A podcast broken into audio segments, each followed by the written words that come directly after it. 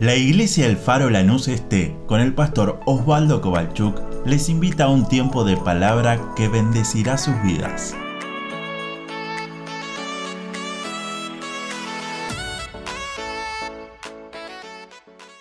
Este año estaremos leyendo el libro de Santiago. Así que si tiene su Biblia en su mano, le voy a pedir que me acompañe si quiere empezar de atrás para adelante, lo va a encontrar más ligero a Santiago. Si empieza de atrás, va a encontrar Apocalipsis, Judas, las tres cartas de Juan, las dos cartas de Pedro, y ahí va a encontrar a nuestro amigo Santiago. A lo largo de estos días estaremos compartiendo diferentes prédicas, diferentes actividades en los departamentos a través de esta epístola de Santiago.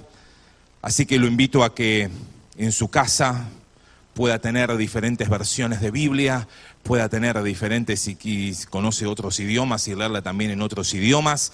Pero lo importante es que meditemos, que escuchemos lo que Santiago tiene para darnos y que también lo podamos poner en práctica. Cuando va a leer Santiago se va a encontrar que hay muchas cosas muy parecidas a los proverbios. Y uno va a decir, epa, porque hay muchas cosas que son similitudes. Bueno, de eso se trata el libro de Santiago.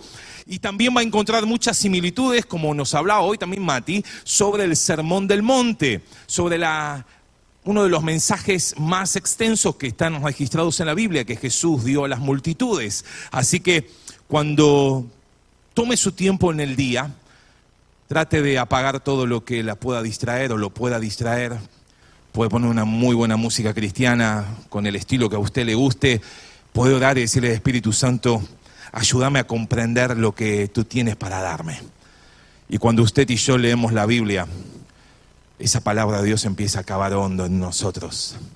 Y es la palabra de Dios la que nos instruye, la que es útil, la que nos enseña, la que redarguye, la que nos corrige, la que está siempre para darnos la identidad de hijo de Dios. Así que pasemos tiempo leyendo su palabra. Eh, hay uno que me dijo amén. Pasemos tiempo leyendo su palabra. Amén. Mire, epístola de Santiago, capítulo 1. Voy a leer solo hoy un solo versículo, que es el versículo número 1 para tener la prédica, que dice así. Santiago, capítulo 1, versículo 1. Dice así la palabra de Dios, Santiago, siervo de Dios y del Señor Jesucristo, a las doce tribus que están en la dispersión, dos puntos, salud. Amén a la palabra de Dios. Uno dice Santiago, ¿quién era Santiago? No lo tengo en mi lista de amigos, ¿no? En el Facebook. Uno cuando empieza a leer la Biblia, va a encontrar el nombre de Santiago en español. Y uno va a decir, bueno, pero ¿cuál de todos estos Santiagos que aparece en la palabra de Dios en el Nuevo Testamento es Santiago? A ver, es cuando uno traduce la palabra Santiago, de dónde viene, va a encontrar que en el griego, en el hebreo, da más a entender que se llama Jacobo que el nombre Santiago en español como lo conocemos nosotros. Acuérdense que la palabra de Dios no se inscribió en español chingolero, ¿no? Se escribió el Nuevo Testamento, lo tenemos en griego, que luego fue traducido, de traducido hasta llegar a tenerlo en nuestras manos en español. Entonces, cuando uno ve esta, este nombre, Santiago, va a encontrar que en griego es algo así como Jacobos, y en, hebreo no lo pronuncio por la duda que me salga mal, pero da a entender de Jacobo. Entonces uno dice, bueno, se llama Jacobo Santiago, es el misma, la misma persona viene del mismo original de la palabra. Y uno dice, bueno, entonces, ¿quién era Jacobo?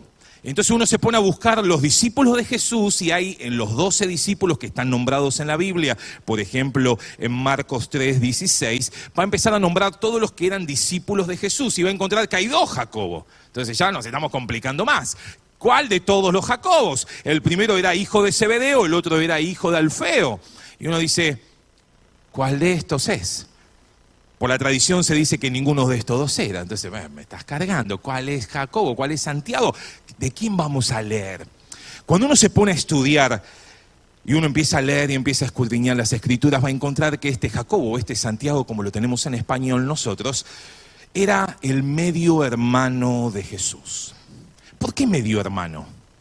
¿Era hermano o no era hermano?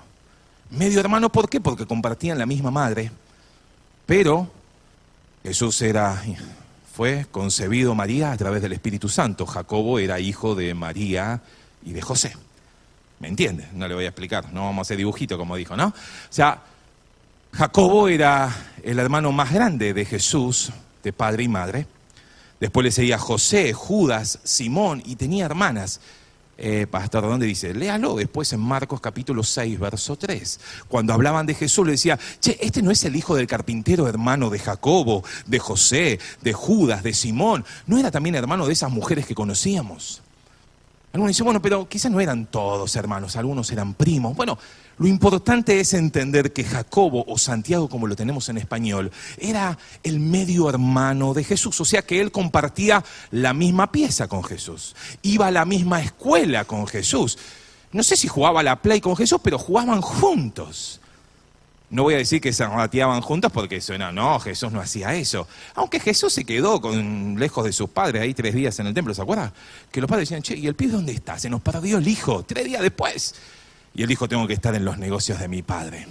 Ahora, si había alguien que podía sacar chapa en quién era Santiago, si había alguien que podía demostrar una credencial, si hay alguien que tenía una selfie con Jesús, si era alguien que tenía como la figurita hoy difícil de Messi, ese era Santiago. Pero cuando él se presenta y, y escribe, inspirado por el Espíritu Santo, él dice, siervo de Dios. Y de eso voy a hablar en esta mañana. Santiago dice, puedo tener todo, más que todos ustedes. De hecho, Jacobo o Santiago, como lo leemos en español, era uno de los principales líderes de la iglesia de Jerusalén. Cuando fue la persecución, y ahí conocemos la historia de Esteban, como el propio Saulo, después llamado Pablo, iba casa por casa, lo sacaba de los pelos a esos que se llamaban cristianos, el que estaba ahí empezaba a ser parte de ese movimiento también era Santiago o Jacobo como uno de los líderes de la iglesia. La gente empezaba a huir por esa persecución. Después vino también la persecución de Herodes y tantas otras cosas que uno puede estudiar. ¿Y quién quedaba en la iglesia de Jerusalén como uno de los líderes? Ese era Jacobo o Santiago como lo conocemos en español. Sin embargo, cuando él se presenta dice, Santiago, el siervo de Dios. ¿A cuántos le gusta que le digan siervo? Siervo con ese, por las dudas, claro, ¿no? Antes, ser llamado pastor era todo un desafío. Después, como la palabra pastor quedó chica, a veces vamos a encontrar, no, yo ya soy apóstol, porque pega más, soy obispo. Escuché el otro día, soy arcángel. Hay de todo. En las redes sociales transmite todo. Y uno dice, Claro, ¿qué nos pasa cuando nos presentamos? ¿Te imaginas ir por la calle y que alguien te diga, ¡eh, siervo! Y vos decís, no, no me llames así. ¿Cuántas veces no nos gusta que nos llamen siervos? Llámame líder, llámame tal cosa, la otra. Es más, si uno lee otra versión de Biblia, yo leí la 1960, si mal no me equivoco, la nueva traducción viviente, este versículo dice, Santiago, esclavo de Dios. ¡Oh! Ahora en la, vida, en la vida cotidiana, en la vida diaria, en el día a día, cada vez la sociedad nos demanda que podamos estudiar más, nos demanda que podamos prepararnos más, nos demanda que podamos crecer en todos los ámbitos de la vida. Mire, tiempo atrás nos tocó ir a, a sacar la visa americana y cuando nos tocó el turno, los que han pasado por eso sufren cuando ven a la persona entrevistando a la otra, porque te hacen tantas preguntas que quedas como expuesto a decir, soy un delincuente, más o menos, porque tenés que demostrar lo contrario. Y cuando nos tocó a nosotros, yo pasé y me dijo, ¿a qué te dedicas? Entonces lo primero que empecé a decir, bueno, yo en ese tiempo estaba estudiando en el Instituto Bíblico, entonces dije, bueno, yo soy estudiante del Instituto Bíblico, a punto de terminar, en tres meses me graduaba. Así que tengo acá la chapa de que soy estudiante de un instituto bíblico. Los americanos consideran a los evangélicos, a, los cristianos como algo muy importante. De hecho, hay hasta una visa religiosa que uno puede sacar. Entonces yo fui por eso a sacar chapa con eso. Entonces me dice, no, no, no, cantor no me interesa. Yo estudiaba en el Instituto Bíblico Canción. Y me dice, no, no, no, mostrame otras cosas. Mostrame otra cosa, porque sos en la vida. Gracias a Dios estaba estudiando en la Universidad de Buenos Aires, pude sacar una chapa de, de mi plan de estudio de ingeniería. Pero claro, la sociedad nos demanda crecer. Nuestros abuelos estaban contentos porque pudieron terminar la primaria. Ellos hicieron de todo para que sus hijos puedan terminar la primaria y la secundaria. Nuestros padres hicieron de todo para que nosotros podamos hacer la primaria, la secundaria y la universidad. Pero hoy, si no tenés un título de doctorado, de máster o de, alguna, de alguna, algo más superior, es como que quedas dentro del montón. Pero ¿cuántas veces ese título va por encima de lo que Dios quiere hacer? ¿Cuántas veces vale más la chapa que puedo sacar que lo que realmente uno es en Dios? De hecho, Pablo le diría a los filipenses, no hagan nada por contienda o por vanagloria. Antes bien, hagan las cosas en, en humildad, estimando a los demás como superiores, mayores que vos. Y vos decís, ah, ¿cómo eso? Pedro diría de otra forma, acordate que Dios resiste a los soberbios. Pero claro, uno dice, me da cosa que me digan siervo. Tantos años de seminario, tantos años de iglesia, y que me digan siervo es como que poca cosa. Si seguimos leyendo la palabra, podemos encontrar un montón de ejemplos. Salmo 138 dice, Jehová es poderoso, es excelso, es grande. Está en el lugar más alto. Al que es altivo lo va a mirar de lejos, pero al humilde lo va a atender. De hecho, si uno analiza a Jesús, uno analiza a Dios en su palabra, va a encontrar que si hay algo que Dios aborrece, es la soberbia, la arrogancia. Por eso que uno de los hombres más sabios, Salomón, en Proverbios 18, 12, dice, acordate que lo que precede, lo que está antes del fracaso, es la soberbia humana. Y lo que está antes de los honores es la humildad. Ahora, humildad, uno dice, bueno, ¿a qué llamaríamos humildad? Porque a veces uno dice, bueno, tengo que andar en la vida como dando lástima, porque hay que ser humilde, porque Dios dice que al altivo lo mira de lejos, pero al humilde lo atiende. Entonces, vamos dando lástima en la vida. No, no, eso no significa humildad. Estamos en una mesa sentados, una mesa de una cena de negocios con mi esposa, años atrás. Y estaban todos hablando de los que estaban sentados ahí con nosotros en la mesa, eran empresarios muy importantes, y hablaban de todos los lugares donde habían ido a jugar golf, y, decían uno a otros, ¿cuál es la mejor cancha de golf que ellos habían jugado? Yo aprovechaba a comer lo que estaba en la mesa. Como no me gustaba la bebida, botella de 5 mil, 6 mil pesos cada vino, algunos disfrutaban la bebida, el jugo de la, de la uva, yo comía. Claro, pero en un momento me preguntan, ¿y vos qué handicap sos? Claro, ahí, ¿viste cuando pensás un montón de cosas en un segundo? Digo, si digo que en Chingolo no hay cancha de golf, me van a decir dónde está Chingolo, entonces mejor no digo nada. Y lo primero que me salió fue, no juego al golf. Y ahí zafé. ¿Cuántas veces en la vida cristiana nos preguntan, ¿y vos qué handicap sos? Y empezamos a delirar, empezamos a sacar chapa de lo que no somos. Romanos 12.3 dice, nadie tenga más alto concepto de sí del que debe tener, sino que piense de sí con cordura, con sensatez, conforme a la medida de fe que Dios repartió a cada uno. Porque a veces el enemigo usa cuando te preguntan, hey vos, ¿de qué handicap sos en la iglesia? Entonces ahí ya empezás, bueno, mi perfil derecho es mejor que el izquierdo. Y empezamos a demostrar algo que no somos. Cuando la palabra de Dios te dice, cuidado, no tengas un alto concepto del que no tiene que tener. Por eso si, querido hermano, lograste ser un profesional, dale gloria a Dios porque es gracias a Él.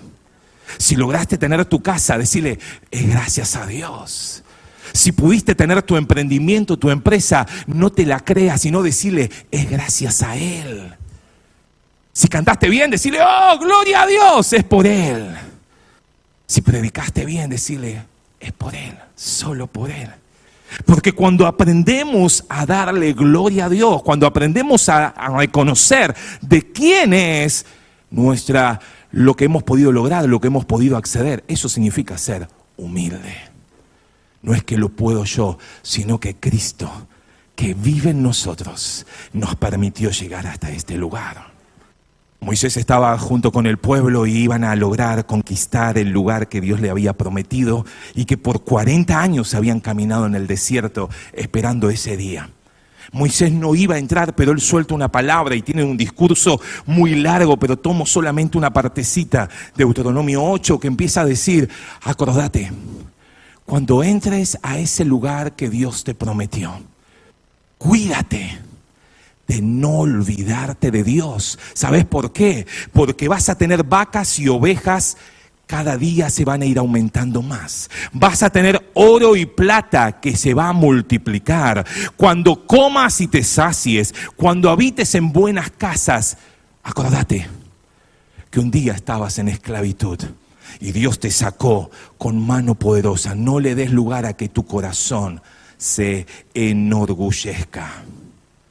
A veces logramos algo y ya, ah, no atiendo el teléfono. A veces, no sé, pasa algo y uno ya se la cree y uno dice, ¿qué nos pasa? Santiago diría, hey, somos siervos. Nabucodonosor, difícil de pronunciar, Nabucodonosor, rey de Babilonia, caminaba por su palacio y él decía, qué gran Babilonia he construido. He edificado esta ciudad como nadie con la fuerza de mi poder y para la gloria de mi majestad he podido hacer todo esto, decía Nabucodonosor. Dice la Biblia, Daniel 4, que aún la palabra estaba en la boca de Nabucodonosor y Dios le habló y le dijo, por causa de tu arrogancia, de tu orgullo, de, de orgullecerte, por causa de tu vanagloria. Tu reino ha sido quitado. Vivirás entre las bestias del campo. Te apacentarás con los bueyes. Y por siete tiempos van a tener que pasar hasta que reconozcas que el Altísimo tiene el dominio. ¡Wow! ¿Sabe lo que pasó? Léalo después en Daniel capítulo 4. Nabucodonosor, a veces cuando uno más lo dice le sale, ¿no? Nabucodonosor empezó a comer hierba como los bueyes. Dice que su cuerpo se mojaba con el rocío del cielo, que su pelo crecía como plumas de águila, sus uñas como las de las aves. ¿Por qué? Porque valía más los aplausos de la gente que el corazón se enorgullezca que reconocer quién era el que pone y saca reyes. ¿Sabe lo que él dijo? Se lo leo para que no lo busque. Después, si quiere en su casa, léalo. Daniel 4:36 dice: Al fin de los tiempos, de esos siete tiempos, mi razón me fue devuelta y la majestad de mi reino. Mi dignidad y mi grandeza volvieron a mí, y mis gobernadores y mis consejeros me buscaron y fui restablecido en mi reino y mayor grandeza me fue añadida. Y uno puede decir, eh, pero pará, Nabucodonosor, cuidado, otra vez se te va a caer todo. Pero ¿sabe lo que termina diciendo verso 37? Ahora yo, Nabucodonosor, alabo engrandezco y glorifico al Rey del cielo porque todas sus obras son verdaderas y sus caminos justos y Él puede humillar a los que andan con soberbia. Humildad no es dar lástima por afuera y decir no tengo nada y soy pobre. No, eso no es humildad. Humildad es, aunque tenga todo, reconocer quién es la fuente, de quién es la provisión ¿A quién le debo todo lo que puedo tener mucho o poco? Humildad es reconocer quién es Él y que nosotros no somos nada.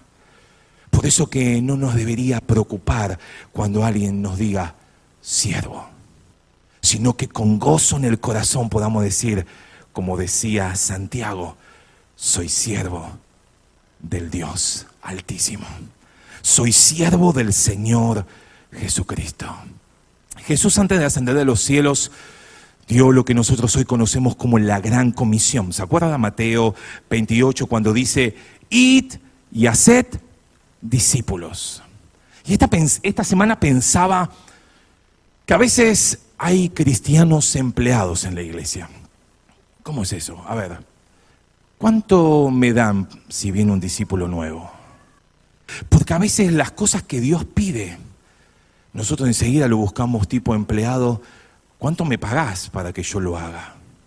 Hay otros que dicen, no, no, yo ni trabajo, quiero las bendiciones de Dios y que trabaje el otro.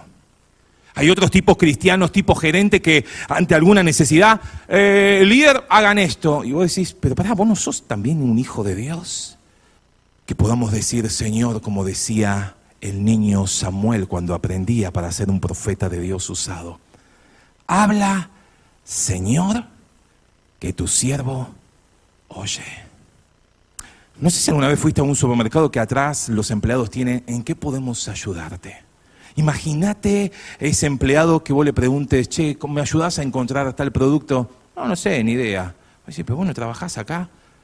¿Cuántas veces nosotros, como hijos de Dios, y en Santiago lo vamos a encontrar, entre unos domingos lo vamos a predicar, no solamente seamos oidores, sino que debemos ser oidores y hacedores de la palabra de Dios.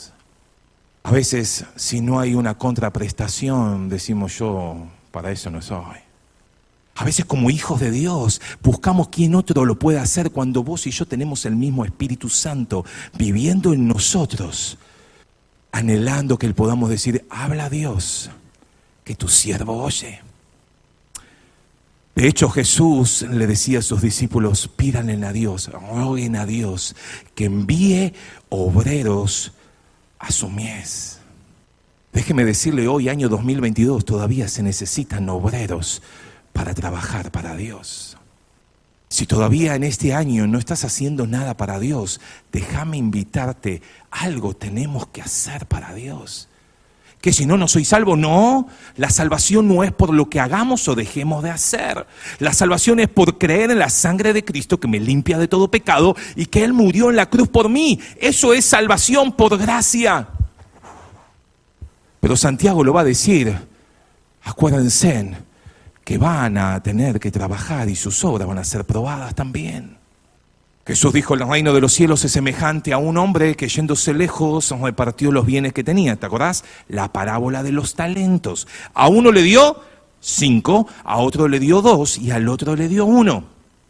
Y dice que yéndose lejos, tardó en venir. El que tenía cinco dice que fue, invirtió y puso esos cinco talentos a trabajar, lo mismo que el que tenía dos. Ahora el que tenía un solo talento fue y lo, ¿se acuerda? Lo escondió. Jesús cuenta en esa parábola que el, el Señor volvió y les dijo, muchachos, vamos a hacer cuentas.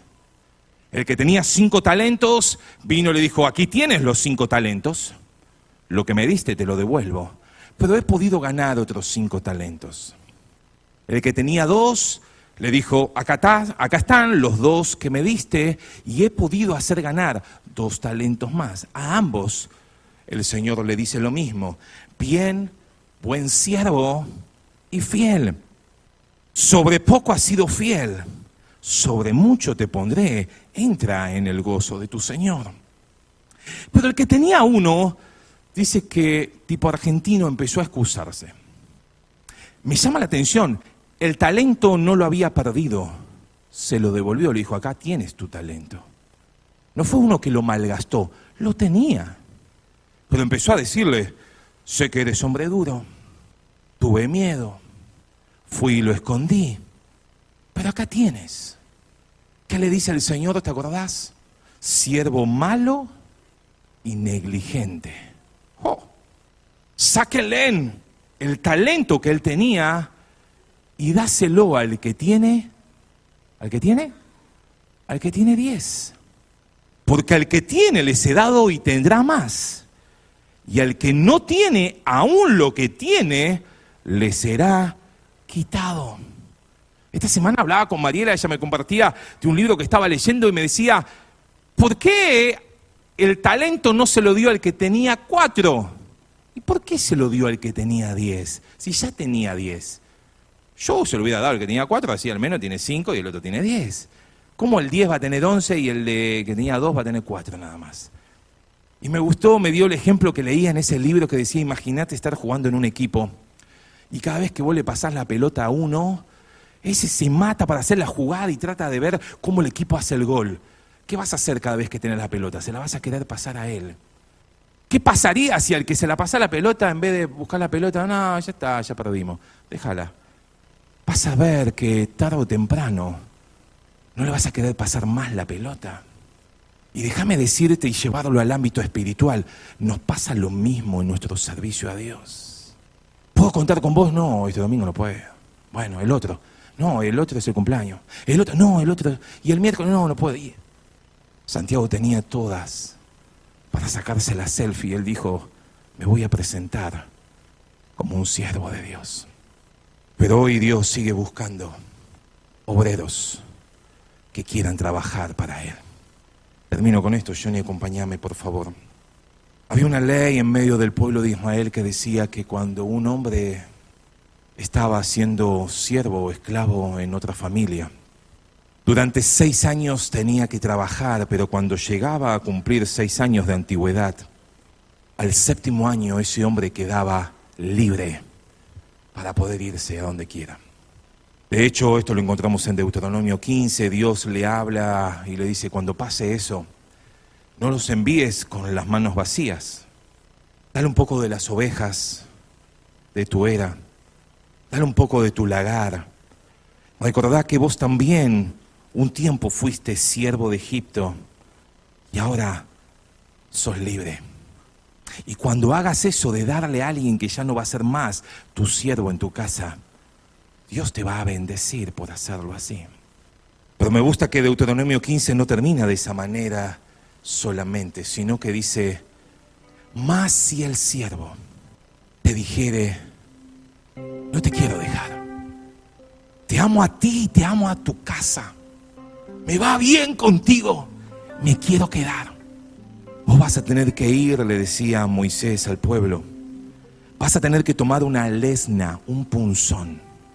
Vas a tener con el siervo hasta la puerta, apoyar su oreja en la puerta y con el punzón y un martillo dar el golpe, para que esa oreja quede marcada para siempre. Porque ese siervo ya no te sirve, no te va a servir por lo que le des, sino que ese siervo te servirá por amor. Pastor, ¿qué vamos a poner aritos a todo hoy? No, no, no dice eso la Biblia. Lo que decía la ley es que ese hombre que permitía que el punzón atraviese el lóbulo de su oreja, era una decisión que hacía para toda su vida, que renunciaba a su libertad para estar en la casa de su amo. Si hay algo que Santiago me transmite en el versículo 1, es que él entendió, aunque al principio la tradición dice que no era un seguidor de Jesús, pero después lo abrazó y fue uno de los grandes líderes de la iglesia de Jerusalén. De hecho, era uno de esos que Pedro hablaba con él, Pablo hablaba con él. Era parte del concilio, era uno de los hombres importantes de la iglesia. Pero él dice, soy siervo. Y si hay algo que como pastor me gustaría transmitir en este primer domingo de septiembre, querida iglesia, es que es que Dios, sigue buscando siervos por amor.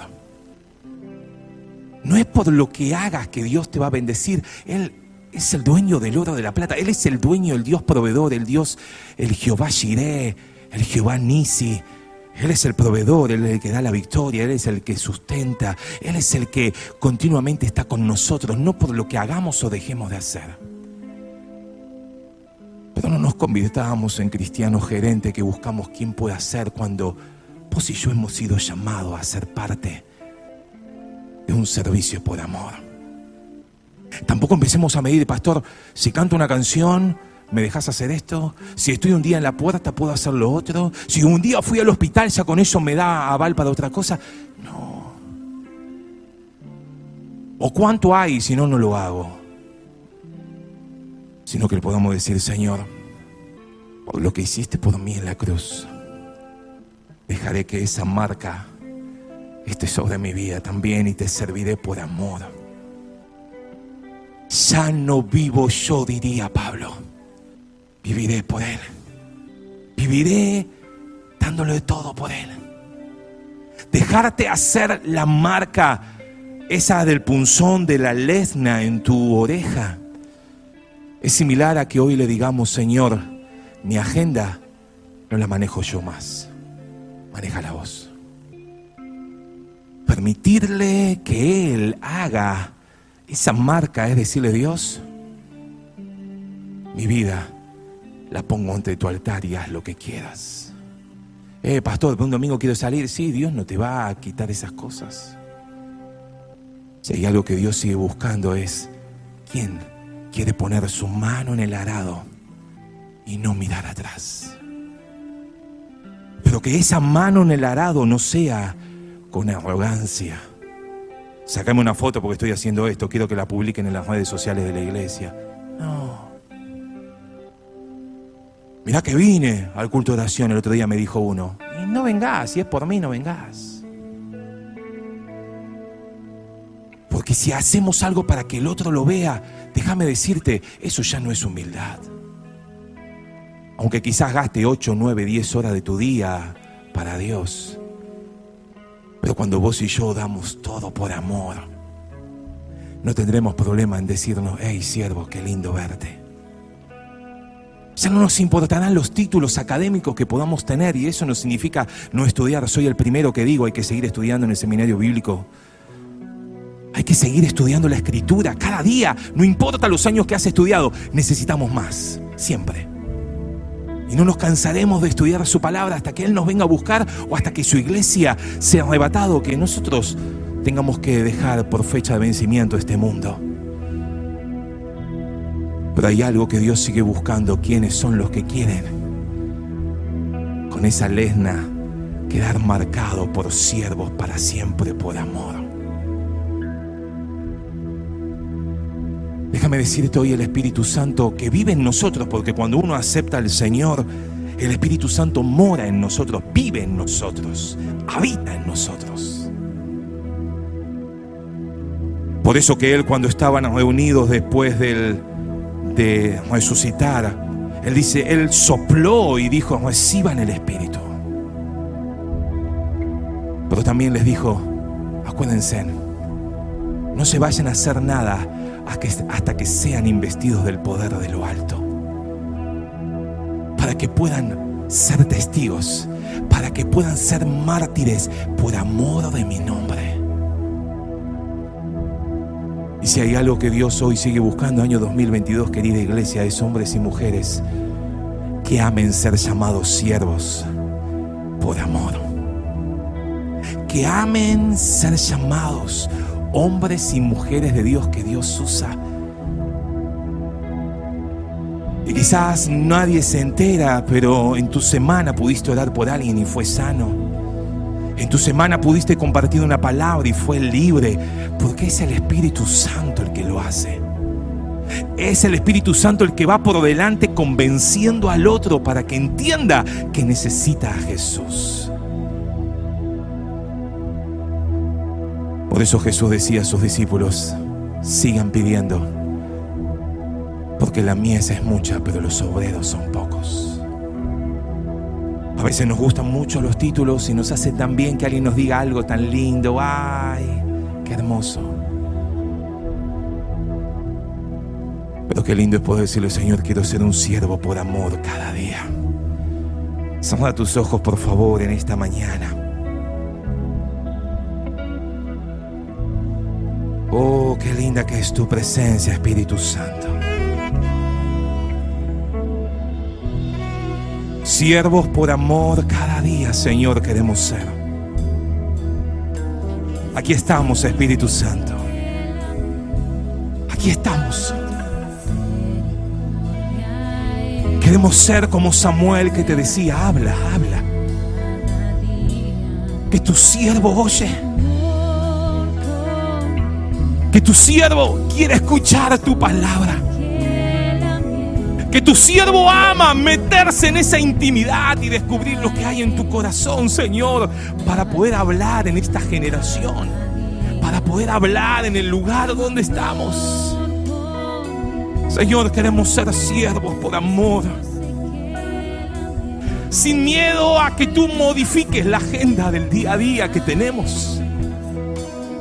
Sin miedo a que tú cambies las prioridades que humanamente hemos armado.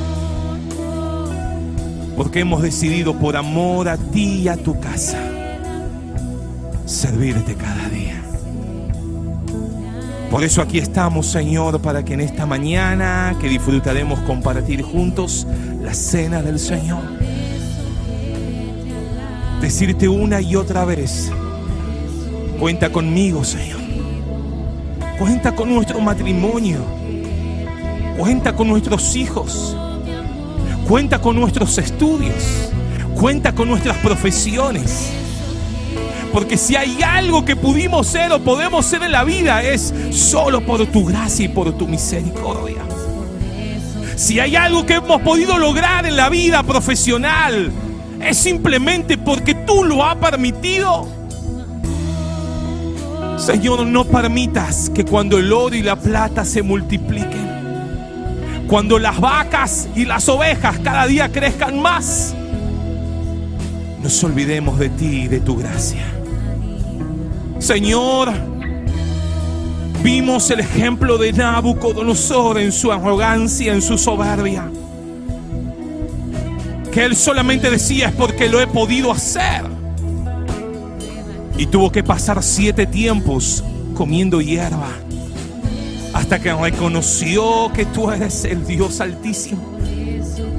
Hasta que reconoció que alabaré y glorificaré tu nombre porque tú eres el que pones y el que sacas. Señor, aquí hay una iglesia. Aquí hay un cuerpo de Cristo lavado por tu sangre. Que queremos y amamos ser siervos tuyos. No por lo que nos puedas dar, sino por amor a ti y a tu casa.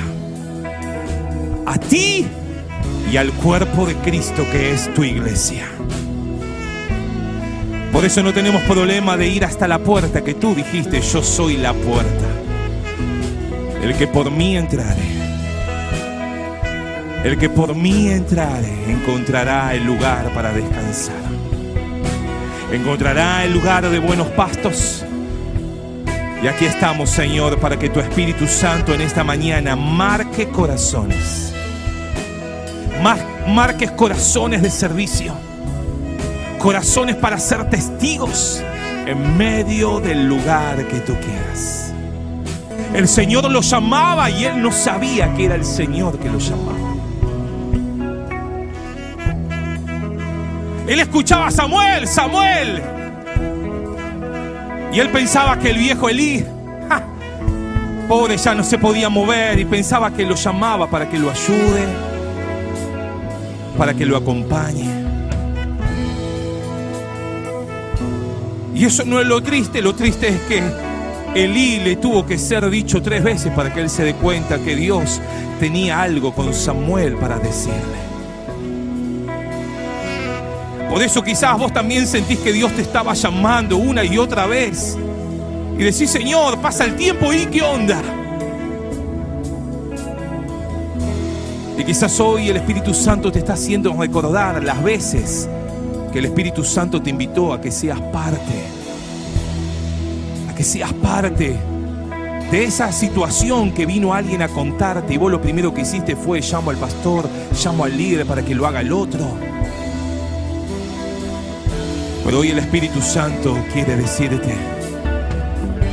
hay algo que quiero hacer en medio de este tiempo, pero estoy buscando obreros, estoy buscando siervos que se dejen clavar para que me sirvan no por lo que le pueda dar, porque lo voy a dar igual, pero no vengas a Dios a servirle para que tu nombre quede grabado en algún lado, no.